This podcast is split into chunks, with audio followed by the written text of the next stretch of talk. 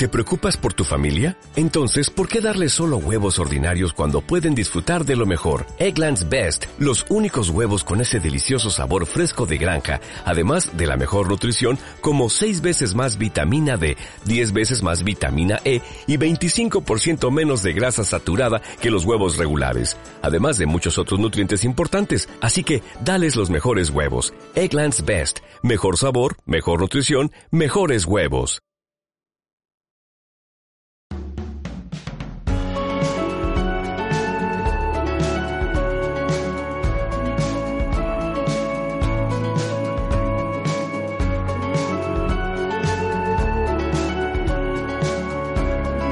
Bienvenidos al Magazine por Momentos. Ahora comienza. Esto no es un podcast con Miguel Ángel Espada.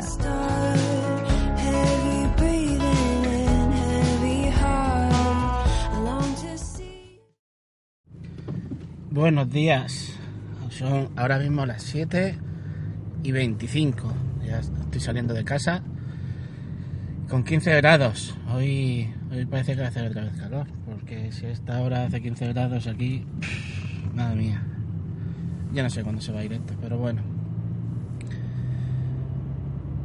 Hoy, hoy no iba a grabar, pero el- estaba pensando en, en ayer, en, muchas cosas de sobre la importancia de, del trabajo de mucha gente. Que no nos damos cuenta de su importancia hasta que hasta que sucede algo cerca de nosotros y lo necesitamos. ya no hablo de un fontanero, que su, su trabajo es fundamental. Eh, me refiero. me, me, de- me refiero a, a- a trabajos voluntarios. A trabajos voluntarios. O trabajos como, como son los de los de el SAMUR o la policía o la Guardia Civil. Trabajos que, que uno se piensa que, que, se, que, que se están... No se piensan o que se tiene el concepto de que... perdón. De que, de que están la mayor parte del tiempo dando vueltas, vigilando, esperando una llamada, eh, comiéndose un sándwich, un donut, eh, tomando un café, como, como en las películas. Pero, pero todo eso me, me recordó cuando, cuando yo hice el servicio militar. Cuando yo hice el servicio militar, ya hace ya mucho tiempo de eso. El- de, hecho, fue, fui de las de las últimas en, en entrar en sorteo. Fui de los últimos, eh, eh, vamos, detrás de mí ya la, la mili, la mili como, como se, se vivía hasta ese momento dejó de existir, para bien o para mal.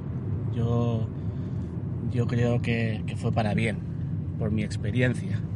No porque fuera mala, sino porque me cortó el, el ritmo de, de la vida que, que yo debía de tener y que no culpo, porque al final fue decisión mía, pero sí es cierto que, que valoras ese tiempo, ese momento y el que te rompieran ese momento de tu vida a nivel de, estudios, eh, yo ahora lo valoro de otra manera y, y no creo que, que fuera necesario todo, todo aquello que se hizo, pero bueno. El caso es que eh, yo hice el servicio militar, lo hice voluntario. Mi padre era el presidente de la Cruz Roja en, en Alama de Murcia, donde yo nací eh, por aquel entonces, y eh, decidí hacerla voluntario para eh, no estar un año fuera del pueblo y poder compaginarlo con los estudios que, que estaba llevando, cosa que, al final tampoco, como os decía, tampoco, tampoco salió bien. El caso es que eh, me fui con menos de 18 años, yo todavía me faltaba Eso era febrero y yo cumplía los 18 en abril. O sea, me fui antes de cumplir los 18 años, me fui al servicio militar. Y estuve dos meses destinado en, Castellón, en un cuartel que se llama, o se llamaba, perdón, eh, Tetuán 14. Dentro del cual tenía un destacamento que, estaba en, una colina, se llamaba Montaña Negra, pero no estábamos en el mismo cuartel, sino que estábamos en, unos barracones que había en el monte. Total, que, tras dos meses de, instrucción, pues volvimos a casa y ya empezamos lo que era el servicio militar en, en la Cruz Roja, que era por entonces una de las posibilidades que había para, para no, no, estar muy lejos de casa o lejos de casa eh, y no tener que estar eh, con un arma constantemente. No soy de los que piensan que, que aprender a usar un arma es malo, no, para nada. Eh, pero sí pienso que no es necesario que una persona pierda un año de su vida en conocer intrínsecamente el ejército, porque para eso eh, están las profesiones. Yo no tengo por qué eh, saber o perder un año de mi vida en saber cómo es el trabajo de un fontanero para eh, después no ser fontanero. Es una cosa que, que, a mí pues nunca me ha parecido bien, ya lo, ya lo he dicho antes. La cuestión es que cuando yo empecé el servicio, servicio militar en, la Cruz Roja, nosotros estábamos eh, destinados en, puestos de socorro. Eran puestos a pie de carretera en el cual pues eh, se nos informaba de, accidentes, de necesidades de urgencia, eh, del propio ambulatorio que, que no que ya no tenía la posibilidad de, la posibilidad de tener la ambulancia disponible porque estaba de servicio. El, caso es que pues ya eh, nosotros no nos dedicamos únicamente a, a lo que era llevar eh, o, ayudar en accidentes de tráfico, sino también a, situaciones locales del día a día. Pero el caso era que, como os decía, y de lo que viene, de lo que viene este no es un podcast, era sobre el, concepto que tenemos de, realmente lo que hacen los demás. yo nunca pensé, nunca pensé que, sucedían tantas cosas en la carretera, nunca pensé que, que dormiríamos 3-4 horas cada noche porque cuando no pasaba una cosa pasaba otra. no era capaz de, de perdón, de comprender el, que, cómo era posible que todo eso pasara y, antes no nos enteráramos. Y, eso realmente es lo que pasa, que, que, suceden muchísimas cosas y no nos enteramos, vamos, ni de un 5%. O sea, es, es increíble. Y hay que, hay que estar en un puesto así para saber, para valorar y para reconocer el trabajo de mucha gente, sobre todo que se encuentra en, la carretera, como, como es la, policía, la Guardia Civil y todas estas personas que con su dedicación en protección civil o en cualquier otra organización que, que ayuda a los demás hace. En mi época eh, sí es cierto que, que protección civil todavía no, no existía. Entonces, eh, todo este tipo de, situaciones, pues ya os digo que se repartía pues entre la ambulancia que tenía el pueblo y, la Cruz Roja. El caso es que todo eso me, recordó a, mi primer mi, primer no mi primer accidente, pero sí mi, primer, mi primera salida de socorro. Era en en una carretera, bueno, era, era la carretera que antiguamente bajaba, ahora hay, hay autovía, eh, de Alama de Murcia a Mazarrón, el, pueblo costero donde se suele veranear por esta zona.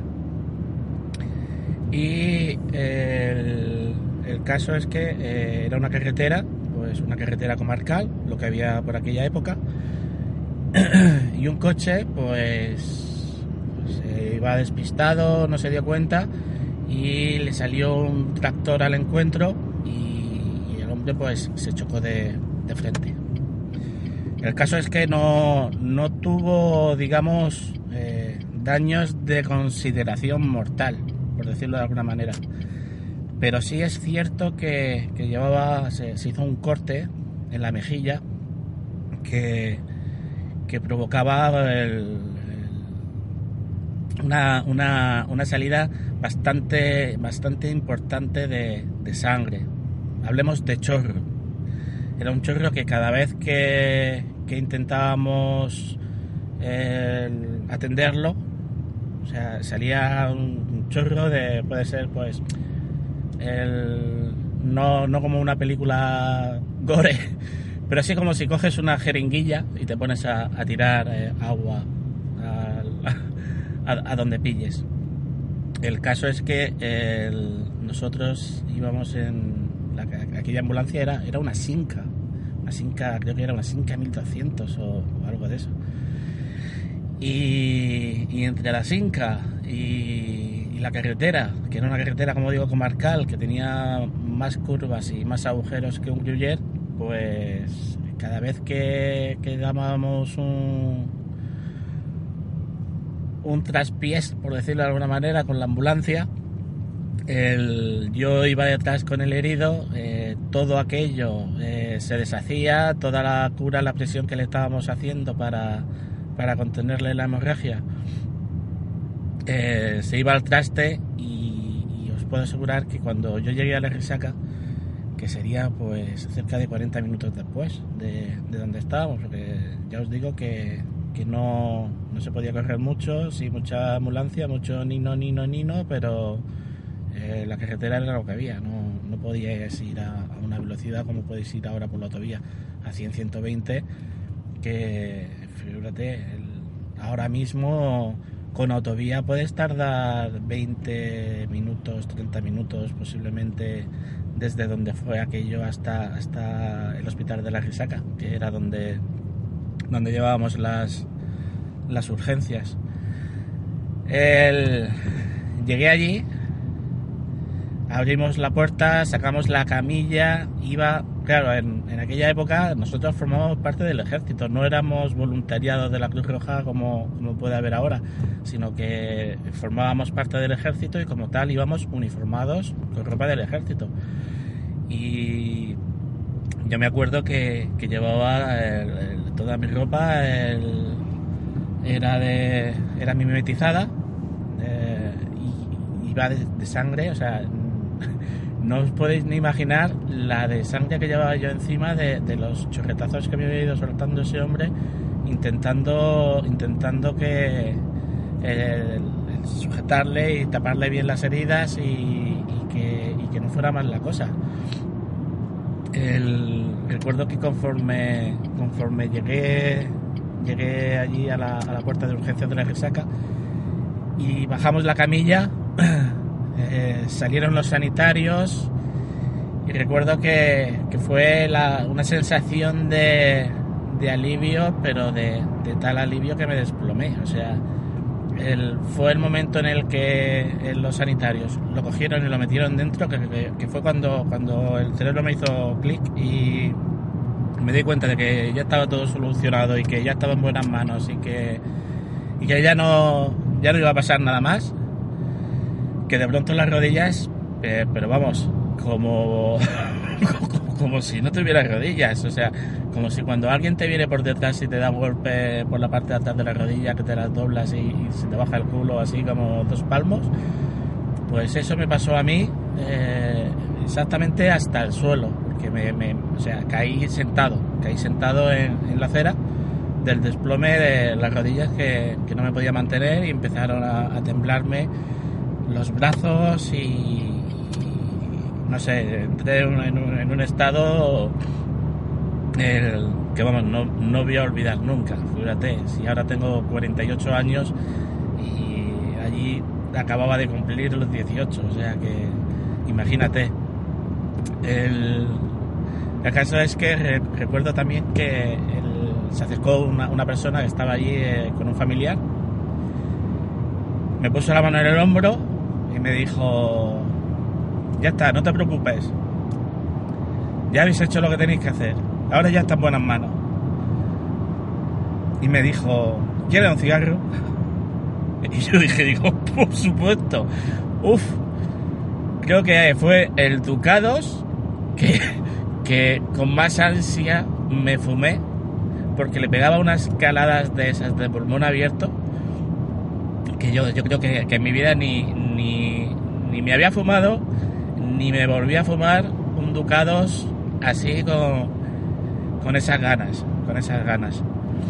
Y, quizás, bueno, os cuento la, la historia para que, para que, para que sepáis hasta qué punto el, eh, las personas se pueden, se pueden involucrar o se pueden eh, ver en situaciones, eh, entre comillas, voluntarias que no, no sé cómo decirlo, que, que quizás eh, la gente está más cómoda en su casa. Y quizás eso es lo que hace que, que la gente no valore realmente lo que el, trabajo que hacen otras personas, que era a donde iba yo en el, en el programa de hoy, a, reconocer y, y hacer conocer que hay muchísimas, muchísimas situaciones, muchísimos accidentes que pasan y que no nos enteramos. Y que si no es por toda esta gente que, que está ahí, con un trabajo, con una dedicación y, con una profesionalidad, o sea, esta sociedad no sería lo que es. Esta sociedad no sería lo que es y estaríamos totalmente desamparados. Pero bueno, yo creo que, que, que efectivamente no debería haber grabado este podcast hoy porque ha sido un poco divagación, un poco recuerdo, un poco tampoco eh, muy a mi estilo, no saber expresarme como realmente me, me expreso en, en mi cabeza, pero, pero bueno, el, el caso es que quería contaros esta pequeña historia de mi vida que, que, bueno, pues después, como os digo, fue, fue a más, fue a más porque el, servicio voluntario de la Cruz Roja lo que me obligaba era no hacer un año de servicio militar, sino hacer dos. O sea que, ¿qué le vamos a hacer? Eso es lo que tenía la cosa. Pero lo dicho, espero que, que que, haya podido entender eh, a dónde voy lo, lo haya hecho y, y que de verdad valoremos mucho a esta gente valoremos el trabajo que hacen y, lo que realmente ayudan a todos aquellos que vosotros no sabéis que están siendo ayudados. Ya os dejo y, bueno, ya seguro que seguro que mañana ya no grabo. Así que hasta luego.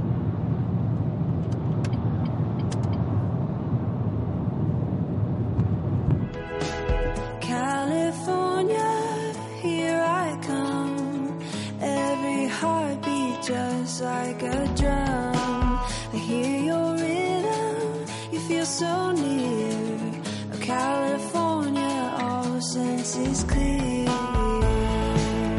Si te gusta este programa y lo escuchas desde la plataforma o la aplicación de iVoox, te pedimos que le des al botón me gusta que acompaña este audio.